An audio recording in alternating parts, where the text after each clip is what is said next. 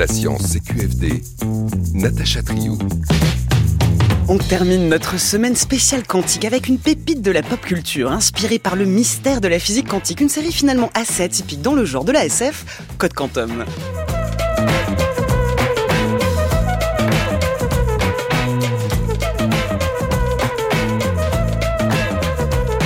Vous êtes né après la chute du mur, il est possible que vous ne connaissiez pas cette série culte en 5 saisons et 96 épisodes. Cela fait pile 30 ans que M6 a fini de la diffuser. Code Quantum a marqué son époque avec les aventures du scientifique Sam Beckett, oui, comme l'écrivain, qui teste le voyage temporel et qui s'y perd en passant dans la peau d'un personnage à un autre. Avec lui, on se promène dans l'histoire américaine, mais surtout dans sa mémoire visuelle collective. Oh bravo Code Quantum, en attendant Sam Beckett. Pierre Brun, bonjour. Bonjour. Vous êtes physicien, directeur de recherche au département de physique des particules du CA et enseignant à l'école des mines de Paris. Avec nous en ligne également Claire Cornillon, bonjour.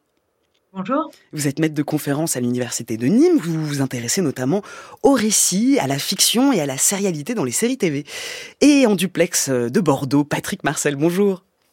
Bonjour Natacha. Vous êtes essayiste, traducteur, et vous avez écrit notamment en 95 Code Quantum, itinéraire d'un ange gardien. Merci à vous trois d'avoir accepté notre invitation, et merci à vous d'être là au rendez-vous devant votre poste, en direct ou à toute heure en podcast sur l'appli Radio France.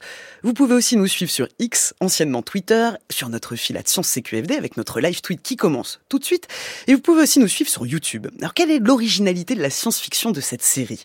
Sur quel fonctionnement narratif repose-t-elle? Et que nous disent les lois de la physique sur la possibilité de voyager Dans le passé, nous sommes ensemble jusqu'à 17h pour répondre à ces questions. On commence avec Albert Calavici alias Al, le seul lien entre Sam Beckett et le temps présent, c'est l'épisode 1. Ce que tu vois, c'est un hologramme neurologique. C'est une image que toi seul es capable de voir et d'entendre. Une image créée par l'action subatomique des quarks de carbone qui influent sur mes neurones optiques et auditifs. Euh, T'as mis dans le mille là. Mais comment je sais ça? Ziggy a très justement mis au point divers scénarios. Cinq au total. Ziggy, une espèce de nabo qui a mauvaise haleine Non, ça c'est Gucci. C'est lui qui a programmé Ziggy. Ziggy est un ordinateur hybride. Les ordinateurs hybrides et surtout les hologrammes neurologiques n'existent pas en 56. C'est vrai en théorie. Mais on est en 56. Pour toi sans doute, mais pas pour moi. Et c'est quoi mon nom de famille? Euh, Si tu t'en souviens pas, je peux pas te le dire. Non, c'est important. J'ai pas le droit de te le dire, ça vient même en tête de liste avec un double astérisque. Pourquoi? Ça, je peux pas non plus. Alors qu'est-ce que vous avez le droit de me dire? Bah, Pas grand-chose, sinon ce que tu sais déjà. Et que tu fais partie d'un programme scientifique pour remonter le temps qui a, pour ainsi dire, déraillé.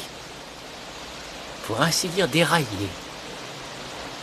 Comment ça, dérailler Oui, mais tu es là. Ce qui est une grande première, ça peut même te valoir le prix Nobel du voyage dans le temps. Tu devrais être fier. Et Et euh, nous, nous éprouvons quelques difficultés d'ordre technique pour te récupérer. Voilà ce projet Quantum qui consiste en un accélérateur temporel qui permet de voyager dans le temps. Pierre Brun, en tant que physicien, comment est-ce que vous avez regardé cette série? Alors moi, je l'ai regardé déjà en étant, en étant enfant. Donc, euh, j'avais pas encore mon regard de physicien, enfin celui que j'ai aujourd'hui. Euh, ce que ça nous dit, c'est que la science-fiction, c'est, ça sert, on en parle tous les jours au labo, en fait, euh, dans les laboratoires de physique. Ça sert à questionner les limites des modèles. Ça sert à mettre sur la table des solutions que l'on a mis de côté et à les questionner. Et donc quand on regarde ce genre de série, euh, eh bien, euh, nous, avec notre regard de physicien, on se pose la question où sont les paradoxes, qu'est-ce qui est possible, qu'est-ce qui est impossible, qu'est-ce que le, scénariste ou le réalisateur a, choisi de mettre de côté pour euh, le bien du récit? Et qu'est-ce qu'il a réussi à garder de la physique, de la cohérence? voilà, on essaye de regarder toutes ces choses-là. Patrick Marcel, votre regard à vous également sur cette série? Pour moi, ça, c'est une série de science-fiction, c'est certain, mais en même temps, ça n'est pas de la science-fiction parce que ce qui intéresse vraiment Don Bellisario, le, le producteur et le principal moteur de la série, euh, c'est d'avoir des histoires humaines et il aime bien cette, cette idée de, de voyage dans le temps mais j'ai l'impression qu'il n'y a absolument rien de scientifique. D'ailleurs, on ne sait pas grand-chose sur le fonctionnement de la machine elle-même. Euh, on parle d'accélérateur temporel en français. En anglais, c'est un accélérateur de saut quantique. Est-ce que l'expression saut quantique est employée dans dans son sens scientifique ou est-ce que c'est juste une image puisque euh, Sam se déplace par bond d'une époque à l'autre? On ne sait pas. C'est c'est un peu euh, un prétexte. Euh, je ne pense pas qu'il y ait vraiment une euh, comment dire une, volonté de faire de la science-fiction hardcore. oui, Claire, Claire Cornillon, la, la, recette de Code Quantum, on a une base classique de la SF qui est le voyage dans le temps, mais finalement, c'est quand même une série plutôt atypique dans le genre. Oui, alors euh, bah, c'est vrai que moi aussi je l'ai je l'ai découverte en tant qu'enfant, donc ce qui m'a plu euh, immédiatement dans cette série, c'est justement ce qui est peut-être euh, atypique dans dans Code Quantum, c'est-à-dire le, côté humain dont, parlait Patrick Marcel. C'est vraiment une histoire d'amitié, notamment entre Sam Beckett et Al Calavici, et c'est une histoire de de c'est vraiment une histoire d'empathie de quelqu'un qui va aider des gens. C'est ça qui est au cœur du récit et c'est ça, je pense, qui m'a séduit euh, à l'époque, euh, avant même de, de, voilà que je mette à théoriser euh, le récit sériel bien plus tard dans ma carrière. Mais c'est vraiment une série qui qui est fondée sur les émotions. Qui, je pense, c'est pour ça qu'elle a marqué autant son public. Mais elle le fait grâce à justement toute une série de de procédés sériels et et de de, de construction du récit. Pierre Brun, on peut aussi dire quelque chose déjà tout de suite sur le titre même de la série en anglais, Quantum Leap. Alors Quantum Leap, ça veut dire saut quantique, et euh, alors, il y a plusieurs choses à dire. Euh, c'est une série qui, c'est pardon, c'est un, une expression qui euh, n'a pas exactement le même sens en anglais ou en français. En anglais, ça veut dire un saut très brutal, mais on associe souvent ça en anglais à un saut de taille importante. On parle de quantum leap en, en disant qu'on va faire une, une, avancée importante. En fait, on entend surtout une avancée brutale dans le temps. Et ça, ça évoque le processus de la mesure en physique quantique, qui va être quelque chose que l'on décrit de façon comme étant instantané. Euh, si tant est qu'il puisse exister quelque chose d'instantané, c'est comme ça qu'on le décrit euh, aujourd'hui. Et euh, voilà, ce qui est amusant et qui fait écho à ce qui a été dit avant, c'est que le titre de la série a, assez peu à voir avec euh, son contenu. Il n'y a pas grand-chose de quantique dans Code Quantum euh, en dehors du titre et de cette idée de saut. Ça va être plutôt, du point de vue du physicien, une réflexion sur le temps, et donc le temps, c'est plutôt la relativité, les modèles d'espace-temps, et plus que la physique quantique elle-même. Après, on en parlera peut-être après, il y a quelques interprétations de la série qui peuvent euh, avoir un, vague rapport avec la physique quantique, comme euh, l'interprétation de la mesure par les, mondes multiples ou ce genre de choses. On pourra, on pourra peut-être revenir là-dessus. Alors, on est tout de suite un peu déceptif. Hein. Il n'y a pas trop de physique quantique dans Code Quantum, mm-hmm. mais ça ne nous empêche pas de faire un peu de vulgarisation sur ces grandes notions euh, scientifiques et physiques. Et en effet, on y reviendra dans quelques instants. Mais d'abord, euh, quelques mots, euh, Patrick Marcel, sur la genèse. Est-ce que cette série donc a été pensée par Belisario, qui a été, qui est né en 1935. C'est un producteur qui a marqué l'histoire de la télévision américaine. En 78, c'est un des producteurs de Battlestar Galactica. Il écrit presque un tiers des épisodes. En 80, il, il co-crée Magnum. Patrick Marcel, comment lui est venue cette idée? Comment est, née la série Code Quantum? Apparemment, il avait envie de faire une série qu'on appelle euh, anthologie. Vous savez, c'est ces séries du genre euh, La quatrième dimension ou Alfred Hitchcock présente, où chaque épisode est une histoire différente. Le problème étant que les producteurs n'aiment pas beaucoup ce genre de série parce qu'il n'y a rien pour fidéliser le spectateur. Donc, euh, il a cherché un lien et il a plus ou moins trouvé en lisant un livre Jack Finney qui s'appelle Le voyage de Simon Morlaix, où euh, le voyage dans le temps s'effectue par des moyens plus ou moins psychologiques. Enfin, on va pas rentrer dans les détails, mais et c'est ce qui lui a donné cette idée, cette idée de de, de, de saut dans le temps qui en fait n'ont pas besoin d'une machine à explorer le temps, comme c'est généralement euh, le, le, cas. On a juste un personnage qui qui saute. Euh, pour la, pour la série elle-même, il y a eu pas mal de difficultés à la monter parce que c'est arrivé à une période où la science-fiction n'était pas forcément tout à fait bien en cours. Euh, il a fini par remporter le morceau en promettant que ça ne ressemblerait pas trop à la science-fiction, ce qui explique justement le, le caractère un peu hybride de la série. Euh, ironiquement, comme la, la série a n'a jamais vraiment très bien marché. Elle a comment dire, elle a, marché hum, raisonnablement, mais je crois que sa, meilleure place dans les classements a été 40, 41e, ce qui est pas formidable. Par contre, ce qui l'a sauvé, c'est que euh, elle le plaisait beaucoup aux publicitaires parce qu'elle attirait un créneau de la population euh, bah, qui lui plaisait. Comme en France, on a eu la ménagère de moins de 50 ans. Euh, là-bas, euh, je ne sais plus ce que c'était exactement. Donc ça l'a maintenue, elle a, elle a plus ou moins vivoté, elle a survécu à un changement de créneau qui, était un peu mortel parce que euh, elle était face à des séries beaucoup plus populaires.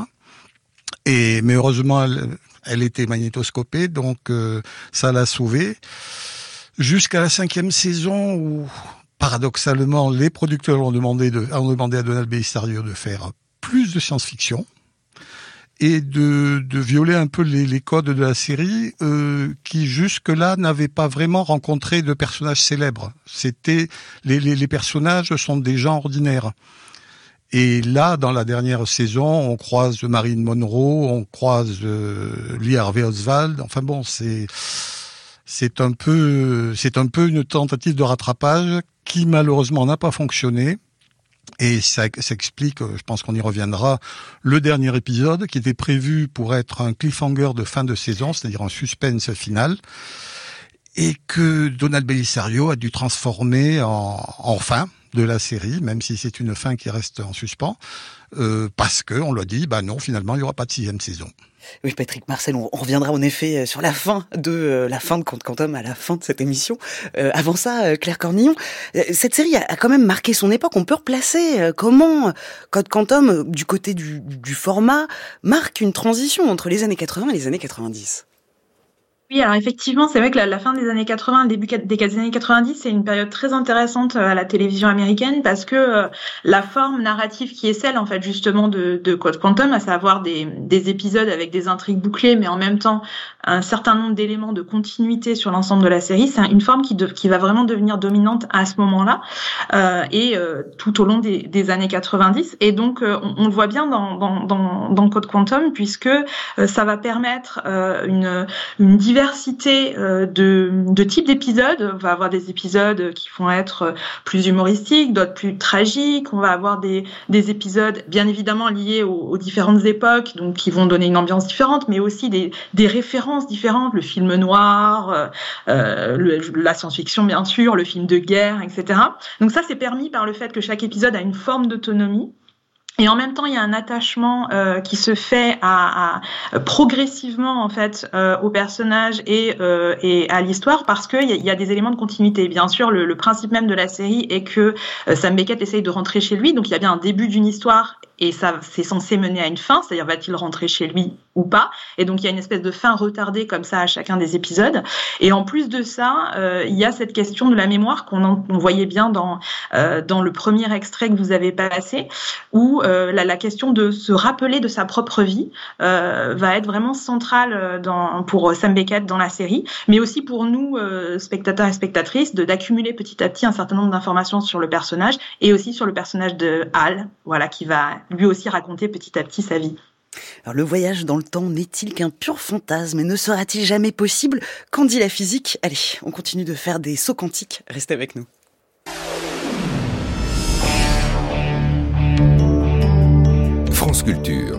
La science CQFD, Natacha Trio.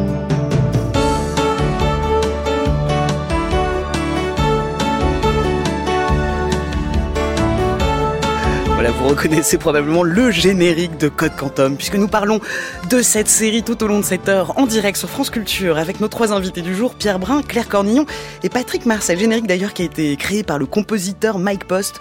C'est lui aussi hein, qui fait les musiques de Magnum et de l'agence Tourisque. On vient de voir avec le pitch l'idée, hein, euh, pitchée en 81 au nouveau directeur des programmes de la chaîne NBC. Au départ, on est réticent car euh, aucune série sur les voyages dans le temps n'avait tout à fait marché à l'époque. Alors, euh, Pierre Brun, quand on parle de, voyage dans le temps, c'est du fantasme, mais c'est l'occasion de parler de deux choses, les trous noirs et la relativité du, du temps d'Einstein, hein, deux choses qui, qui ne sont pas de la science-fiction. Avant de pouvoir y voyager, il est important de le définir. Qu'appelle-t-on le temps?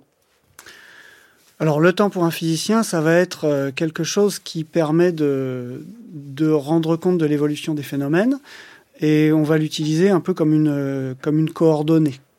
de la même façon que dans un plan, on va se repérer avec ce qu'on appellera l'abscisse l'ordonnée ou x, y, vous l'appelez comme vous voulez, le temps va être une variable qui va permettre d'ordonner sur un axe ou dans un certain ordre les événements. La physique, elle est construite sur le principe de la causalité. C'est-à-dire que les causes euh, précèdent toujours les effets. Et euh, l'évolution donc euh, des systèmes physiques dans le temps est toujours liée à cette notion de causalité. la formalisation de la théorie de la relativité par Einstein au début du XXe siècle, c'est en fait une théorie de la causalité c'est-à-dire comment les événements peuvent euh, être reliés causalement les uns aux autres et quels événements ne peuvent pas euh, être en lien causal les uns avec les autres. Et on va voir que quand on scénarise un, film de science-fiction, une série de science-fiction qui traite de voyage dans le temps, il va falloir euh, se poser la question de la causalité.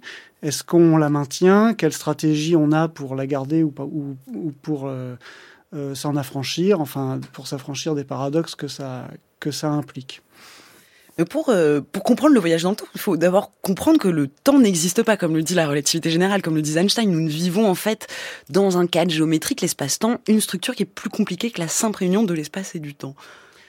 Oui, donc euh, le voyage dans le temps, on est en train de l'expérimenter en ce moment même. Nous avançons dans le temps sans, sans avoir de contrôle. La différence avec euh, les autres dimensions spatiales, c'est qu'on est plus ou moins prisonnier de cette euh, augmentation de la variable temporelle. Et euh, ce que l'on a appris avec la relativité, c'est que l'espace et le temps ne sont pas totalement décorrélés. Et euh, en jouant sur notre déplacement dans l'espace, on va pouvoir jouer sur notre déplacement dans le temps. Donc ça, c'est la première chose à comprendre. Et c'est quelque chose qui n'est pas de la science-fiction, qui est de la vraie physique, avec des mesures, des conséquences, euh, euh des, des, expériences qui ont vérifié tout ça. Il faut imaginer que euh, le déplacement dans le temps et le déplacement dans l'espace, c'est un peu comme des vases communicants. Euh, en ce moment, nous nous déplaçons dans le temps et en fait, nous nous déplaçons dans le temps très très rapidement. La raison pour laquelle nous nous déplaçons très rapidement dans le temps, c'est parce que pour mettre à l'échelle notre déplacement dans l'espace et le déplacement dans le temps, il faut multiplier la variable t par c, la vitesse de la lumière, qui se trouve être un, nombre très grand. Donc si je veux comparer un mètre à euh, un déplacement dans le temps, je vais en fait multiplier une seconde par la vitesse de la lumière. Et je vais trouver un nombre très grand, parce que la vitesse de la lumière, c'est 300 000 km par seconde, c'est très grand. Donc en fait, nos déplacements euh, temporels se font euh, de façon très rapide, et c'est autorisé, disons, par le fait que nos déplacements dans l'espace sont lents.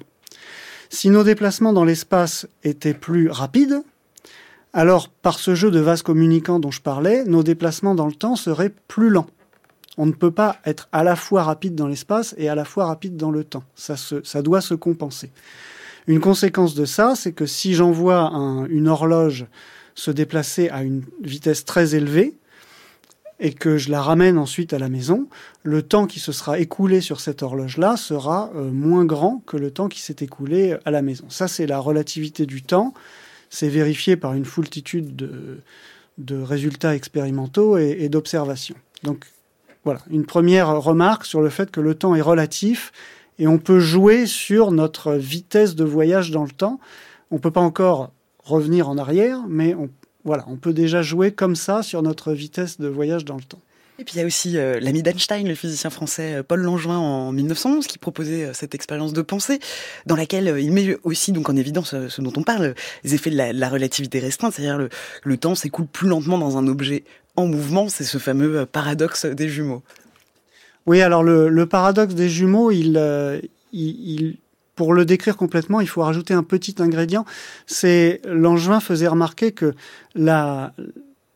l'allongement relatif du temps euh, semble être, disons, pas le même selon le jumeau qu'on regarde. Autrement dit, si j'envoie un jumeau dans l'espace très rapide, ensuite il revient, euh, c'est le jumeau qui a été dans l'espace qui va être plus jeune, alors que si je me mets à la place du jumeau qui a été dans l'espace, c'est celui qui est resté sur Terre, qui semble avoir été euh, déplacé plus rapidement, et donc ils peuvent pas être à la fois euh, plus jeunes tous les deux. Donc le paradoxe, il est plutôt dans la réciprocité de l'effet.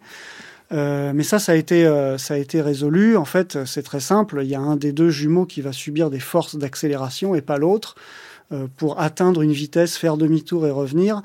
Il euh, y en a un qui va avoir toutes les assiettes dans son vaisselier euh, qui vont se retrouver par terre et l'autre non. Donc euh, l'asymétrie entre les deux jumeaux, elle est là. Alors voilà pour, pour ce qui est des, des, échelles relatives sur ces notions de temps. Maintenant, que, que nous faudrait-il pour voyager dans le temps? On arrive à la question des trous noirs et puis aussi surtout, ça c'est avéré, ça colle avec la théorie, on connaît l'existence de trous noirs, on a même des photos. Et puis on arrive aussi avec ce concept très théorique, très hypothétique du trou de verre. Alors, le trou de verre, c'est une solution des équations d'Einstein. Et euh, en physique, on a très souvent des solutions euh, que l'on ne garde pas parce qu'on les appelle non physiques. Euh, bah, j'en sais rien, on va avoir la solution d'une équation de chute libre avec une solution où ça tombe, une solution où ça remonte. On dit, bon, bah, ça remonte, ça correspond pas à la réalité, on, on met ça à la poubelle et on garde la solution où ça tombe. Euh, quand on fait de la science-fiction ou qu'on essaye de réfléchir à des, trucs un peu délirants comme ça, on se pose souvent la question de et si j'avais gardé la solution euh, que j'ai mise à la poubelle, euh, qu'est-ce que ça aurait comme, implication? Dans le cas des trous noirs, on peut écrire mathématiquement une embouchure de sortie du trou noir, si vous voulez, et on peut inventer, si ça nous chante, euh, que cette embouchure va se, situer dans un lieu euh, très lointain de l'univers. Ça fait ce qu'on appelle un trou de verre. C'est un trou de verre comme un verre de terre, hein. donc c'est vraiment un, espèce de tunnel dans l'espace-temps qui va nous, permettre de voyager sur des distances qui ne seraient pas permises euh, habituellement. L'image qu'on fait très souvent, c'est qu'on prend une feuille de papier, euh, on la plie en deux, on, fait un trou avec le crayon, et puis on voit que si on passe par le trou du crayon, on n'a pas eu à parcourir euh, toute la graduation du papier. Et donc un trou de verre, c'est un petit peu ça. Et ça existe comme solution des équations d'Einstein, et ça permet d'offrir une espèce de recette plausible pour la construction d'une machine à voyager dans le temps en utilisant euh, le phénomène dont j'ai parlé juste avant, qui est euh, la relativité du, taux d'écoulement du temps en fonction des observateurs. On peut imaginer que l'on construise un trou de verre avec deux embouchures qui donnent euh, à peu près dans la même pièce. Et une des deux embouchures, je peux la faire se déplacer très rapidement. Donc je vais décaler le temps à la sortie et au départ et à l'entrée de mon tunnel. Et comme ça, comme le temps se sera écoulé plus lentement euh, dans la sortie de mon tunnel, si je rentre dedans, euh, je vais ressortir euh, au même endroit ou pas très loin, mais dans le passé. Voilà. Donc ça, c'est une, une idée pour construire une, une, machine à voyager dans le temps, avec quand même le bémol légèrement ennuyeux que d'une part, les trous noirs conventionnels, disons avec la matière dont vous et moi sommes faits, euh, ne sont pas traversables. C'est-à-dire que si on, si on, si on avance à l'intérieur, le, trou de verre va se refermer automatiquement avant de, avant de disparaître. Et ça, c'est une conséquence du fait qu'on a imposé la causalité euh, à, notre théorie. Euh, donc, on peut, ceci dit, inventer des trous de verre traversables qui sont euh, des exercices euh, que les physiciens ont faits, mais qui euh, sont vraiment purement pour la science-fiction, hein, pour le pour l'exercice, pour rigoler quoi. Et donc ces trous de verre traversables demandent l'utilisation d'un type de matière très spéciale qui a ce qu'on appelle une équation d'état avec une pression négative.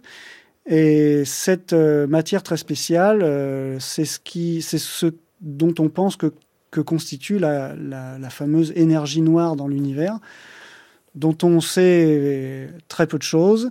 Mais bon, voilà, à supposer qu'on ait un pot de peinture avec euh, de l'énergie noire et un trou de verre à disposition, et on pourrait peindre l'intérieur du trou de verre, stabiliser notre trou de verre, pouvoir passer à travers. Et on aurait enfin la réponse à comment sont euh, résolus tous les paradoxes liés au, au, voyage temporel. On aura en quelque sorte une, une, véritable recette pour voyager dans le temps. Alors on voyage perpétuellement dans le futur, mais que disent les lois de la physique sur la possibilité de voyager dans le passé? Quels sont les paradoxes qui seraient engendrés par un tel retour en arrière? Ah, Là c'est différent. Pas du tout. La seule différence qui existe, c'est que cette fois, c'est toi que ça touche. Exactement. Écoute, Al, je passe mon temps à remettre en place ce que Dieu, la foi ou le temps ou je ne sais pas quoi encore me charge de remettre en place en me faisant changer d'époque. Pourquoi? Parce que tu as ton côté boy scout qui ressort, ça. Ah. Et aussi parce qu'avec un peu de chance, un de ces sauts dans le temps pourra être celui du retour à la maison. Et je suis à la maison. Non, ici, si, c'est pas... Si, si. Mais oui, c'était peut-être le cas en 69, mais toi, tu n'es pas en 69. Maintenant, si. Al. Je, je me dis que c'est une récompense. Oui, tu as peut-être raison, mais Ziggy, dès qu'il y a 94... Je me fiche pas mal de ce que peut raconter cet ordinateur débile. Je peux sauver la vie de mon père, je peux sauver la vie de mon frère et changer celle de ma sœur pour une meilleure. Qu'est-ce que tu ferais, toi, à ma place? Moi, ça m'a fait penser à Stephen Hawking qui disait que c'était pas possible hein, de, de, voyager dans le passé, que ça engendrait trop de problèmes. Et, et ça évoque en effet le, le paradoxe du grand-père. Si j'ai 50 ans et que je retourne tuer mon grand-père dans sa version jeune, je n'existe donc pas. Et je ne peux donc plus être là à 50 ans pour tuer mon grand-père. Alors là, on en revient à la physique quantique parce que en physique quantique, on peut avoir la superposition de différents états euh, simultanés. Et donc effectivement, euh, on crée une espèce de boucle logique avec euh, donc je vais re, refaire une portion d'univers dans laquelle mon grand-père est mort, je n'existe pas, et puis une version d'univers dans laquelle je n'ai pas, euh, pas tué mon grand-père et donc j'existe. Et en fait, ces deux, euh, ces deux situations peuvent se boucler euh, l'une après l'autre et euh, exister dans une espèce de, de, superposition. Donc là, on revient quand même à l'idée de physique quantique, de superposition d'états et tout ça. Ce que cela souligne, en fait, c'est que le, problème du voyage temporel, c'est le problème de la causalité. C'est-à-dire que on risque de, de, générer des, événements pour lesquels les conséquences euh, précèdent les causes et euh, ça met à mal toute la, construction de la physique qui est vraiment construite sur le principe de la causalité. Euh, Patrick Marcel, ce qu'on voit également dans, ces cinq saisons, c'est qu'on voit que Sam voyage uniquement dans les années de sa propre ligne de vie, c'est-à-dire entre sa date de naissance en 1953 et 1999, année du premier saut dans le temps. Oui, en fait, c'est même pire que ça, puisqu'il y a deux épisodes qui se passent avant sa naissance, mais qui doivent se passer pendant la gestation de sa mère. Donc c'est vraiment pendant son existence. Je ne sais pas exactement quel est le point de début, mais enfin bon, on va pas rentrer dans ces considérations. Alors c'est une, à la base, je pense que c'est une considération pratique. Ça permettait d'avoir des voyages dans le temps qui soient assez raisonnables pour que le spectateur puisse y croire, euh, qu'il n'y ait pas des voyages comme dans une série précédente qui s'appelait le, le, Time Tunnel, euh, où les gens voyageaient à travers le à travers le temps et se retrouvaient avec des dinosaures, avec euh, l'armée romaine, etc. Ici, on reste effectivement dans un cadre qui permet de de rester à la fois dans le dans le crédible, tout en étant suffisamment exotique pour qu'on puisse faire des histoires qui, qui sont aussi des rappels de l'histoire.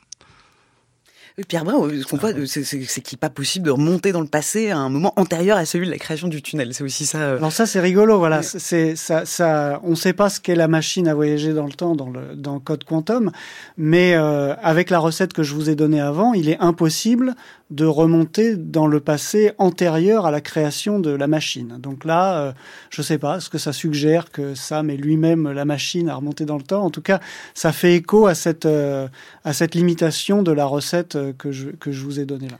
Et on parlait également, vous évoquiez tout à l'heure les, les, mondes parallèles. Il y a, il y a des interprétations de la physique quantique. On, on l'a vu dans notre émission d'hier. Il y en a eu moult moult. Il y en a une dont on n'a pas parlé d'ailleurs. C'est c'est l'interprétation, euh, c'est celle des mondes parallèles de Hugh Everett, qui est formulée dans les années 50. Ça, les, Pierre Brun, les, les auteurs de la série sont peut-être un peu inspirés de ces interprétations-là. Oui, donc cette euh, interprétation, elle, a, elle, a, elle est euh, considérée comme assez farfelue par euh, la plupart des, des, des, physiciens, mais elle a eu beaucoup d'écho et je pense parce que justement ça fait un petit peu rêver, ça, ça permet d'inventer de, des scénarios de, de science-fiction. L'idée étant que quand on mesure un système quantique, en fait, on bifurque euh, d'un univers à l'autre. Euh, donc le, le, les gens qui refusent un peu cette idée que la mesure en physique quantique est totalement aléatoire, euh, maintiennent euh, avec cette interprétation-là euh, l'idée que en fait les deux les deux possibilités restent réelles, mais euh, bifurquent dans deux univers qui qui perdent le lien causal l'un avec l'autre. Alors il faut voir que c'est une interprétation, hein, c'est une image, c'est-à-dire qu'il n'y a absolument aucune expérience, aucune observation qui permet de, de, de vérifier ça. Simplement, euh, c'est très pratique pour les scénaristes qui font du, de l'étude du voyage dans le temps, parce qu'il y a euh, typiquement deux grandes euh, méthodes pour euh, résoudre les paradoxes de, voyage dans le temps dans les, dans les scénarios de science-fiction. Il y a la possibilité de faire des univers parallèles. Ça, c'est la fameuse scène dans Retour vers le futur où on voit Doc Brown dessiner une ligne temporelle sur un tableau et expliquer à Marty McFly qu'en retournant dans le passé et en changeant, il a changé de ligne temporelle et il se retrouve dans un univers parallèle. Euh, et donc, quand il revient dans le présent, c'est plus le même présent que celui qu'il a quitté au début du film.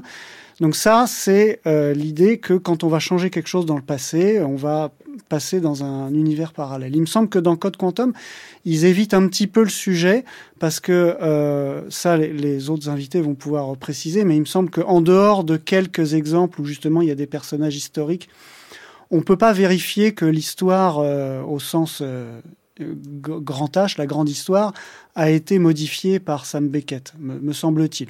On va, me corriger si je dis des bêtises, mais euh, voilà, ce sont des personnages qui ont une existence qui n'a pas euh, d'importance euh, très grande au niveau de l'histoire.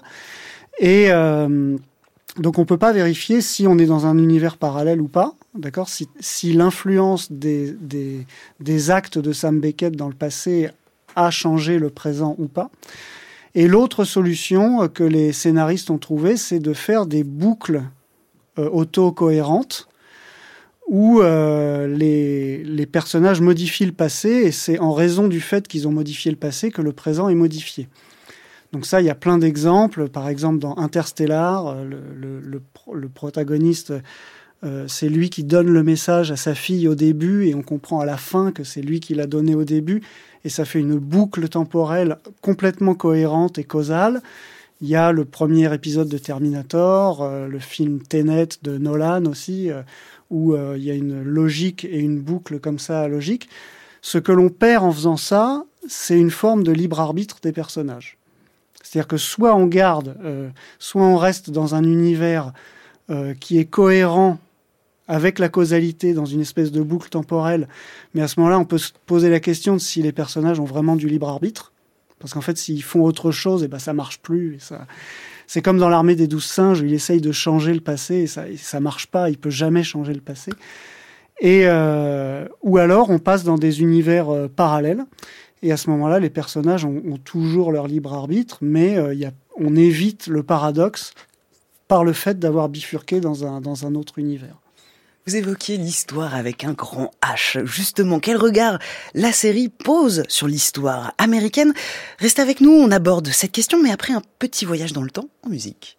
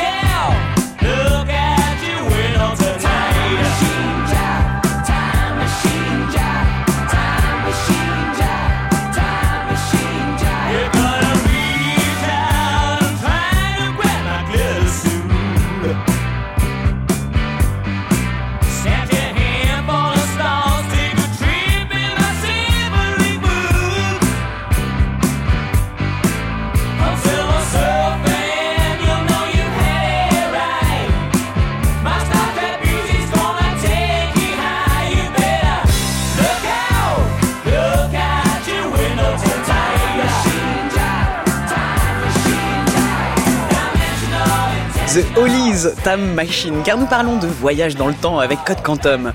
On en parle avec nos trois invités du jour. Pierre Brun, physicien, directeur de recherche au département de physique des particules du CEA et enseignant à l'école des mines de Paris, avec Claire Cornillon, maître de conférence à l'université de Nîmes, et Patrick Marcel, essayiste et traducteur. Nous venons de parler de ce fantasme scientifique du voyage temporel qui a tant inspiré la science-fiction. Euh, on a vu que c'est en 89 que la série télévisée Code Quantum de Bellisario est diffusée sur le petit écran avec comme thématique principale donc le voyage dans le temps, un prétexte pour explorer le maximum de lieux, de situations et d'époques de l'histoire américaine entre 1953 et 1999. Claire, euh, Claire Cornillon, on peut dire hein, que la ligne de vie de Sam, c'est une période très riche pour l'histoire des États-Unis. Oui, tout à fait. évidemment, les, années 50 aux années 80, ça donne une possibilité euh, très grande de, raconter des histoires et c'est ça qui va qui va devenir euh, central, comme on vient de le dire. En fait, euh, il y a quand même un glissement. C'est pas tellement effectivement la question du, du, voyage dans le temps en termes techniques et scientifiques qui va être interrogé par la série, mais très rapidement, comme on l'a entendu d'ailleurs dans, l'extrait juste avant, la question de savoir pourquoi Sam est atterri à tel endroit à tel moment. Et très rapidement, il y a l'hypothèse qui est faite que euh, il y a une force en fait, euh, Dieu, le temps, etc. Et qui donc il y a une volonté et donc il y a une mission euh, et il y a toute une série d'enjeux qui vont découler de ça. Et effectivement, les missions de Sam sont très peu liées à, la grande histoire. C'est-à-dire, elles sont toutes liées à la grande histoire, mais dans leurs conséquences sur des personnes individuelles. et donc Sam ne change pas vraiment la grande histoire telle qu'on la connaît, sauf sur des tout petits points, généralement de détails. Euh, il y a quelques exceptions, mais c'est vraiment rare. Généralement, Sam est là pour aider une personne dans sa vie particulière, euh, mais euh, chaque personne est ancrée évidemment dans un contexte social, historique, culturel, qui va permettre de pouvoir présenter un aspect de l'histoire américaine. Oui, c'est ça, euh, Patrick, euh, Patrick Michel, euh, pardon, Patrick Marcel. On voit, on, voit que c'est pas tant la grande histoire qui est au cœur de Code Quantum, mais en effet les petites histoires individuelles des personnages que l'on croise au gré des épisodes. Mais malgré tout, vous écrivez que à chaque, dans chaque épisode, il y a quasiment toujours ce qu'on appelle, je vous cite, un frôlement de l'histoire. Oui, c'est-à-dire que il y a deux sortes d'interventions de, de, de, de ce Sam, c'est celle qu'évoquait Pierre Brun, c'est-à-dire que il y a à la fois le, la boucle, il, il, influence des gens et en fait il est euh, à l'origine de choses que nous connaissons de ces gens. C'est-à-dire que le, le, le, frôlement de l'histoire, c'est qu'il il croise des gens, il fait une remarque innocente et s'aperçoit qu'il a suggéré des histoires au jeune Stephen King. Euh, il est dans un taxi et il discute avec des hommes d'affaires, avec leur, euh, qui, avec un enfant qui sont en train de se rendre à un rendez-vous. Et puis il dit que euh, bah il se trouve dans Manhattan et qu'il verrait bien là dans quelques années une grande tour de verre. Et le petit Donald Trump se dit qu'il va devenir, qu'il va commencer à travailler dans l'immobilier. Euh, il y, a, y, a, des choses comme ça. Il y a, y a, plein de. Il apprend le moonwalk à, à Michael Jackson. Il apprend. Euh, il déclenche le blackout de, de 1967. Il est à l'origine de tout un tas de petites choses qui effectivement restent des détails et n'influent pas euh, sur la grande histoire. Par contre, il modifie le temps. Ça, on en est sûr parce que déjà toute à la base, euh, sa théorie de voyage dans le temps euh, se fait dans le but de rectifier les erreurs du passé. Ça, c'est presque son ordre de mission dès le départ. Mais en plus, on a vu, alors effectivement, c'est surtout visible avec les personnages célèbres, c'est-à-dire que il donne deux années de plus à Marine Monroe qui devait, dans, dans l'histoire avant l'intervention de, de Sam Beckett, mourir en 1960. Elle mourra en 1962. Euh, et il sauve la vie de Jackie Kennedy à Dallas lors de l'attentat, parce que dans son histoire à lui, elle mourait en même temps que, que John Fitzgerald Kennedy. Et on voit ça également dans la trajectoire des personnages principaux, Al et, Sam, euh, parce que ils sont plus les mêmes à la fin de la série parce que euh, le, côté érotomane de Sal, de d'Adal par exemple est très rapidement présenté comme euh, résultant d'un chagrin qu'il a eu. Il a euh, sa, femme qu'il adorait, euh, l'a cru mort au Vietnam et s'est remarié et, il s'est jamais remis de cette perte et est devenu l'espèce de, Casanova tout le temps en train de faire des, des blagues grivoises. Et à la fin de la série, euh, dans le dernier épisode, euh, Sam fait un dernier bond et il persuade sa femme de l'attendre, d'attendre son retour parce qu'il est prisonnier au Vietnam. Et on apprend que, bah, quelque part, Al est guéri. Il a une vie de famille heureuse, il a, il a plein d'enfants. Enfin bon, il est, tout à fait guéri. Pareil pour Sam, qui a fait son possible pour euh, aider sa famille. Donc, il influence, euh, il, il change l'histoire. Al, le barman, d'ailleurs, ce personnage mystérieux qu'on voit dans le dernier épisode, explique que euh, il n'a pas seulement changé la vie de quelques personnages. En changeant la vie de quelques personnages, il y a eu un effet cumulatif.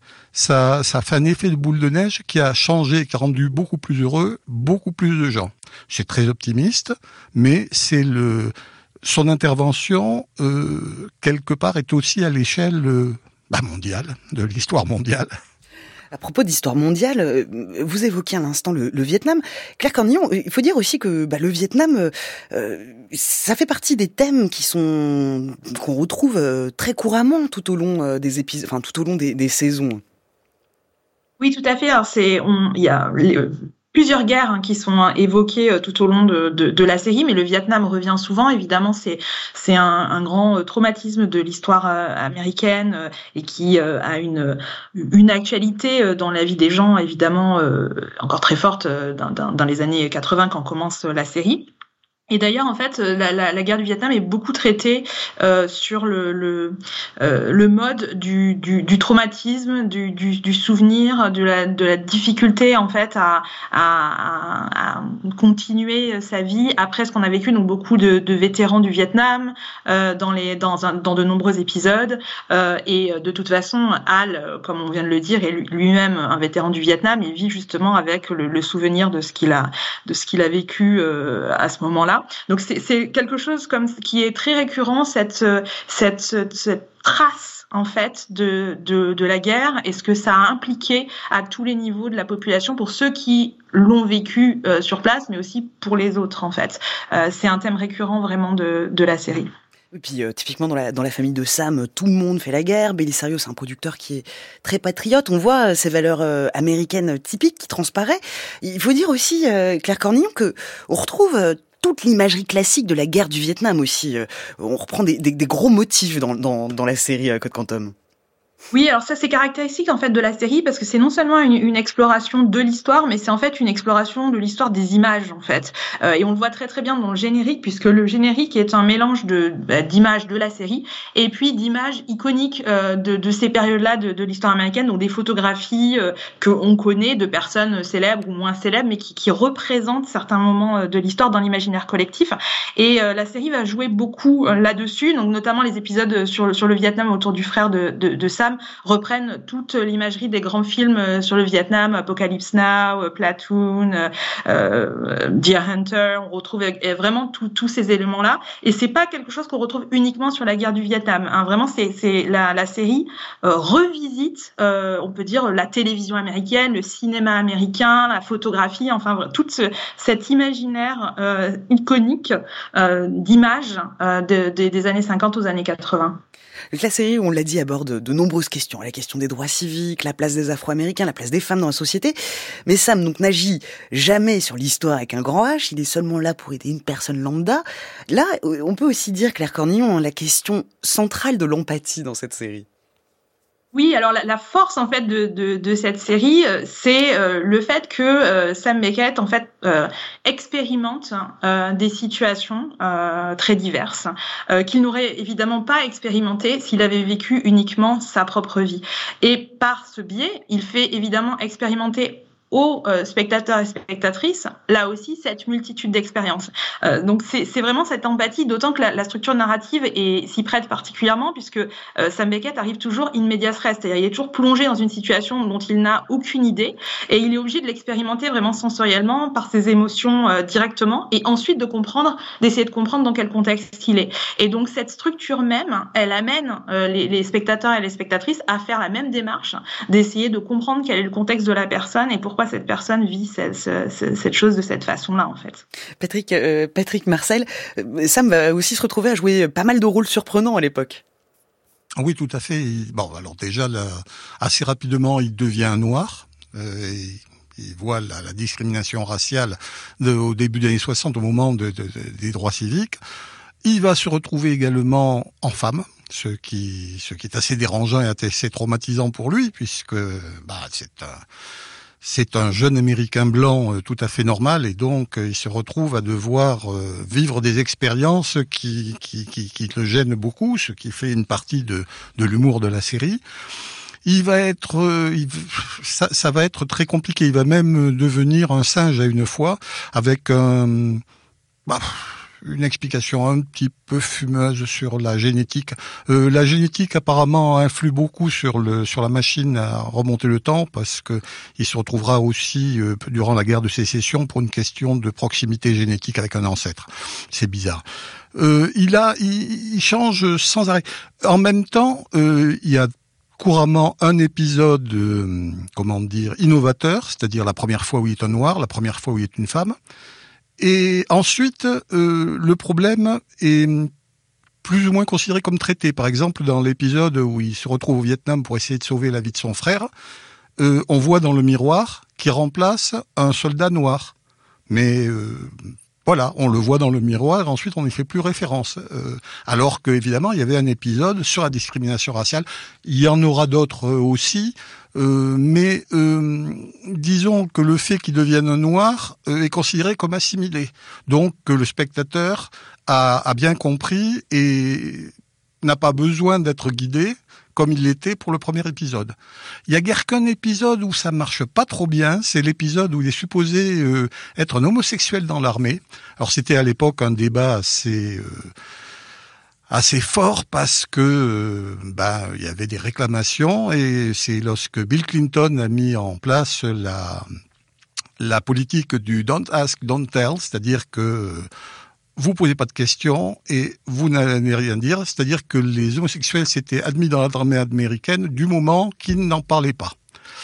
Et Belisario est pas très à, son aise avec euh, cet épisode-là. Euh, c'est, ça reste très flou, ça reste, c'est un des, rares épisodes sur des sujets euh, à problème qui, ne fonctionnent pas bien. D'habitude, s'en, il s'en tire beaucoup mieux et il y a des épisodes très très forts. On continue d'explorer la série Code Quantum et de parcourir les couloirs du temps. Restez avec nous. France Culture, la science CQFD, Natacha Trio.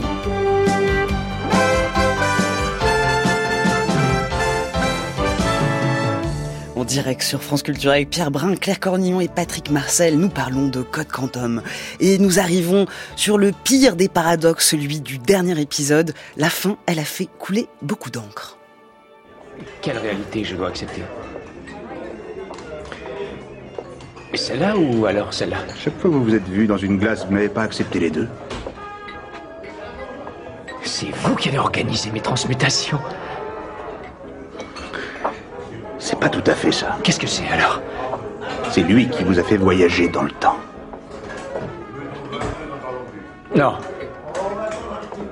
Non, non, non, non, non, non, non. Non, non, vous, vous me ferez pas avaler ça. Pourquoi avez-vous créé le projet Code Quantum, Sam?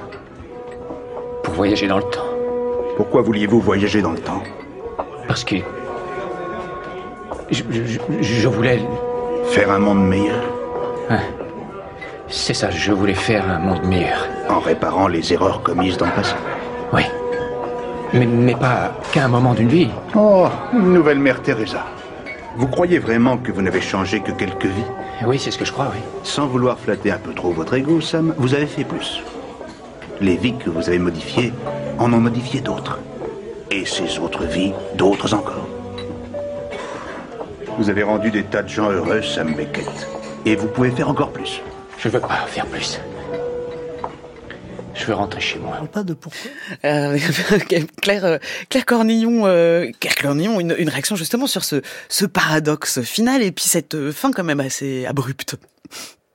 Alors c'est une fin compliquée. Euh, bon, euh, on l'a déjà dit euh, par rapport à la question de la, production de la série, c'était pas forcément le, le, projet de, de, fin, et donc ça a beaucoup choqué, les, en tout cas une, une, partie du public, parce que cette idée que finalement ça se finissait quelque part mal, dans le sens où Sam ne revenait pas chez lui.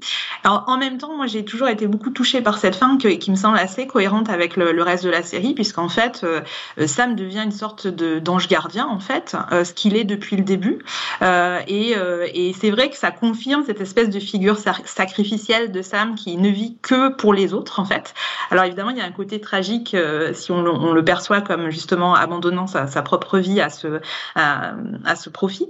Mais en même temps, c'est encore une fois, c'est très cohérent avec le personnage. c'est aussi ce qui fait un petit peu l'ambiguïté idéologique de la série pour rebondir sur ce qu'on venait juste de dire juste avant, puisqu'il y a le côté justement ange gardien et donc ce, ce côté empathique euh, d'une personne qui, aide les autres. Et en même temps euh, du coup on a un, héros blanc euh, dont finalement tout le monde a besoin un homme blanc. Et c'est donc c'est aussi ce qui fait toute l'ambiguïté idéologique de la série. Mais il me semble que cette cette fin finalement est va dans le sens de, de ce qui avait été posé depuis le début de la série en fait Patrick Parcel, on arrive euh, à la fin de cette émission. En effet, on a on a vu euh, qu'il y avait euh, cette idée de, de, réparation qui était omniprésente. Il y a la, notion de bien et mal aussi qui est, qui est là. Les Evil Leapers, les méchants qui ont la même technologie que Sam, mais qui eux veulent faire le mal. comment vous vous interprétez également cette cette fin, ce paradoxe de fin? Pour moi, le, le, projet de Donald Belisario, c'est que c'est Dieu qui a qui, est aux commandes. Euh, dans les premiers épisodes, d'ailleurs, la, première chose qu'on apprend, euh, c'est que euh, lorsqu'ils essaient de, reprendre le contrôle de la machine, la théorie scientifique qu'on donne, c'est c'est Dieu qui s'est emparé de la machine. Bon, ensuite, ça va se ça, va disparaître à la demande notamment des producteurs qui préféraient quelque chose d'un peu moins orienté. Mais ceci dit, que que Donald Bellisario, qui a des valeurs assez, euh, euh, comment expliquer ça, droitières, mais euh, mais ouverte. C'est quelque chose qu'on a un peu perdu l'habitude de voir, c'est-à-dire c'est c'est quelqu'un de droite, mais mais éclairé, d'une droite tout à fait fréquentable, enfin droite américaine bien entendu. Euh, une fois qu'on a admis ça, on, peut se dire, euh, enfin que de toute façon le spectateur fait sa propre histoire et il y a des tas d'éléments qui confirment par exemple que ça peut bien être Sam lui-même qui est aux commandes de manière subconsciente ou inconsciente, euh, que ça peut être autre chose. Enfin, euh, c'est ce qui fait la force de toute façon de cette fin, c'est qu'elle n'est pas claire. Donc, elle survit parce que tout le monde cherche une théorie pour expliquer, pour, euh, pour et comme ça, il y a des tas de détails qui, qui, divergent volontairement ou pas, euh, c'est ce qui entretient tout le, le, caractère. Euh, ça m'embête d'employer cette expression culte de la série. en effet, c'est une fin euh, ouverte et puis cette euh, et en même temps du même coup hein, avec euh, cette notion de volonté divine qui dirigerait les sauts de Sam. Ça remet patatram en cause le fait que cette série soit une série de science-fiction. Enfin, en tout cas, voilà, c'est une série qui porte des tas de choses contradictoires, contrariées. Merci. Donc, merci à vous trois. Dans quelques instants, on change complètement de sujet avec la chronique avec science, mais je voudrais annoncer un événement dont France Culture est partenaire et qui me tient à cœur, le festival de science-fiction L'Hémicéliade, qui continue de se poursuivre ce week-end dans toute la France, dans plus de 60 cinémas et médiathèques. Si vous êtes à Caen vendredi soir, rendez-vous pour une soirée spéciale France Culture. On vous poste le lien tout de suite sur notre fil Twitter pour retrouver tout le programme. Merci Pierre Brun, merci Claire Cornillon et merci Patrick Marcel. Au bravo. Il est temps de retrouver Pierre Robert qui nous parle aujourd'hui de chewing-gum préhistorique. C'est la chronique avec science.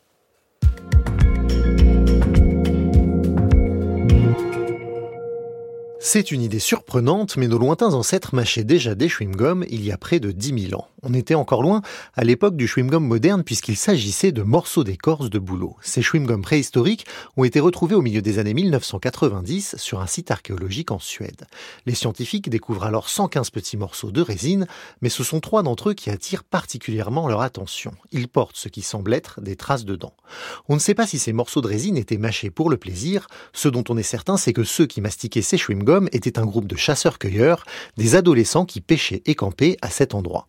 S'il mâchouille longuement cette résine, c'était en fait probablement pour en faire une espèce de pâte ou de colle. Il l'utilisait ensuite pour fabriquer divers objets en bois et en pierre, et notamment des lances et des pointes de flèches. Maintenant, quand vous mâchez un chewing-gum, vous y laissez un peu de votre ADN. C'est d'ailleurs exactement ce qu'il s'est passé à la préhistoire et ce que les paléogénéticiens se sont employés à trouver dans ces morceaux d'écorce de bouleau. En 2019, une première analyse des morceaux de résine avait ainsi permis d'établir le profil génétique des chasseurs-cueilleurs.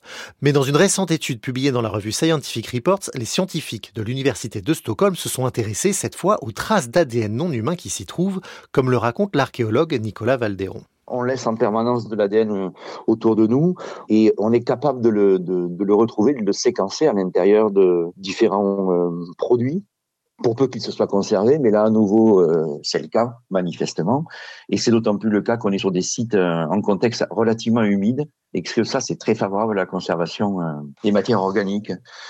Ils ont retrouvé également de l'ADN de plantes et de l'ADN d'animal à l'intérieur du, du chewing et ils ont conclu assez logiquement que cet ADN résulte de la consommation de restes d'animaux ou de plantes par la personne qui a mâché le chewing-gum. Ça fait un joli menu euh, en l'occurrence, il y a du renard, je crois, il y a du cerf, il y a des pommes et des noisettes. Les chasseurs-cueilleurs avaient donc un régime somme toute varié, auquel s'ajoutait d'ailleurs de la truite. Cette annonce a confirmé ce qu'avaient déjà établi les archéologues. Les sites de fouilles regorgent de débris de noisettes, de cerfs et autres preuves des repas de nos lointains ancêtres. Grâce à cette étude, les scientifiques ont pu également détecter des traces d'autres organismes non humains mais microscopiques, des bactéries. Ces bactéries qui vivaient dans la bouche de ces chasseurs-cueilleurs ont pu donner une idée aux scientifiques de l'état de santé de ces adolescents il y a 9700 700 ans, comme l'explique Nicolas Valderon. On est capable aujourd'hui d'identifier, de retrouver des éléments qui renvoient au génome, mais il y a aussi toute une série d'éléments qui sont liés aux résistances aux maladies ou à la proportion à, développer éventuellement certaines maladies.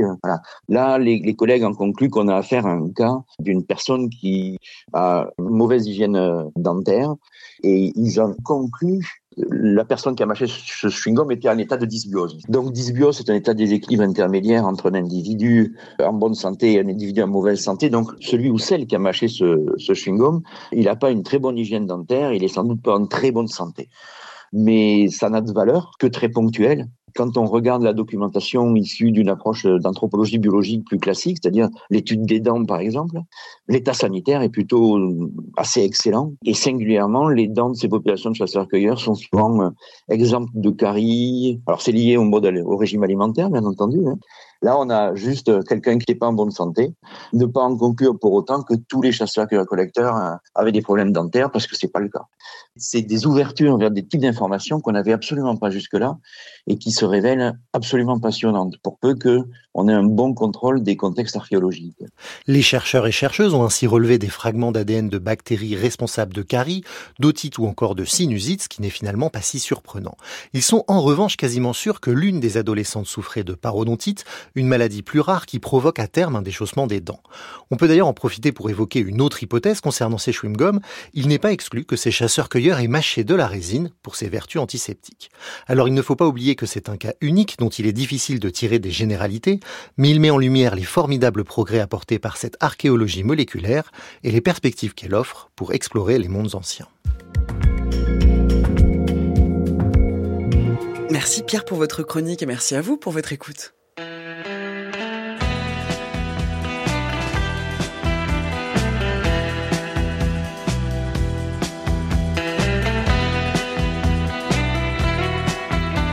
Merci à toute l'équipe de la science CQFD. Antoine Beauchamp, Eve Etienne, Noémie Maguet de Saint-Vulfranc, Alexandre Morales, Bruno Sansini, Céline Lozen à la réalisation, Olivier Bétard à la technique, Jean-Guy Lamège.